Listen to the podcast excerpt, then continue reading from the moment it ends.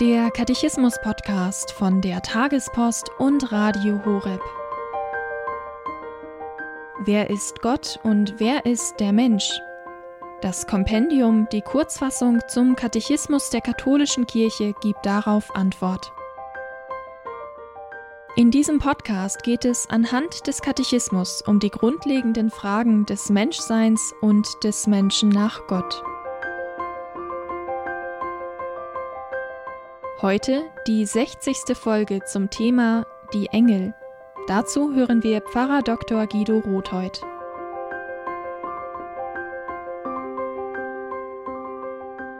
Liebe Hörerinnen und Hörer, in der letzten Nummer des Kompendiums des Katechismus der katholischen Kirche wurde noch einmal die grundsätzliche Frage nach dem gestellt, was Gott erschaffen hat, und dabei war sehr schnell klar, dass es neben der sichtbaren Welt auch eine unsichtbare Welt ist, die er ins Werk gesetzt hat. Zur unsichtbaren Welt gehören die Engel. Wer sind Engel?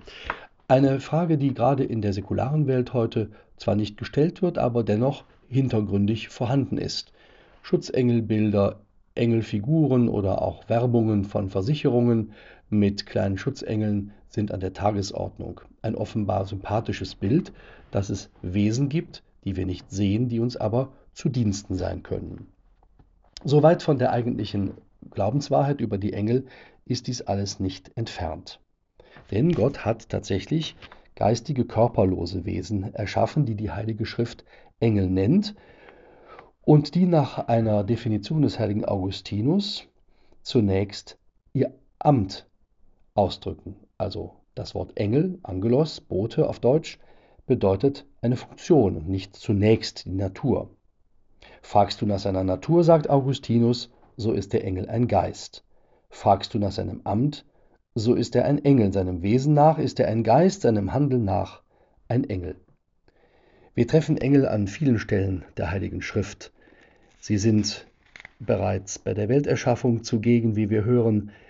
In ihm sagt der heilige Paulus im Kolosserbrief, also in Christus wurde alles erschaffen im Himmel und auf Erden, das Sichtbare und das Unsichtbare, Throne und Herrschaften, Mächte und Gewalten, alles ist durch ihn und auf ihn hin geschaffen. Das heißt, der vor aller Zeit existierende Logos, das ewige Wort Gottes, ist von Anfang an umgeben von diesen unsichtbaren Geistwesen. Später wird tatsächlich das Volk Israel immer wieder von Engeln begleitet, wenn es durch die Wüste zieht. Es ist in der Zeitenwende der Chor der Engel, der die Geburt des Erlösers ankündigt. Später wird Christus bei seiner Todesangst den Engel Gottes sehen und auch zuvor, bevor er in das öffentliche Wirken eintritt, von Engeln Gottes begleitet, nachdem der gefallene Engel, der Teufel, der Luzifer, ihn versucht hat. Engel sind also von ihrem ganzen Sein her auf Gott bezogen und in dem, was sie von ihrer Natur nach sind, nämlich ähm, auf Gott hingeordnete Wesen, uns Menschen sehr gleich. Denn auch wir sind berufen, Gott zu dienen. Die Engel stehen immer vor Gottes Angesicht, sagt die Heilige Schrift. Sie schauen ihn und sie loben ihn.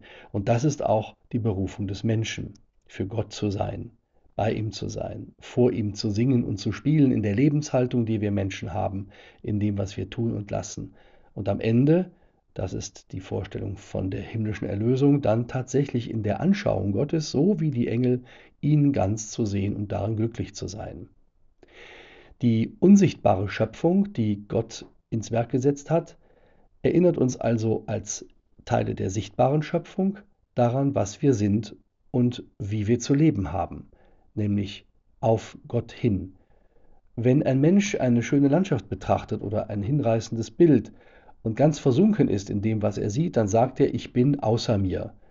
Dann ist dieses Außer sich Sein, das auf das Bild schauen oder die Landschaft schauen, ein beseligender Moment, wo der Mensch keineswegs sagen kann, er sei von sich entfremdet, sondern gerade indem er aus sich herausgeht, ist er ganz bei sich. So ist der Engel. Er lebt aus der Nähe zu Gott und ist damit ein Vorbild auch für die Berufung des Menschen.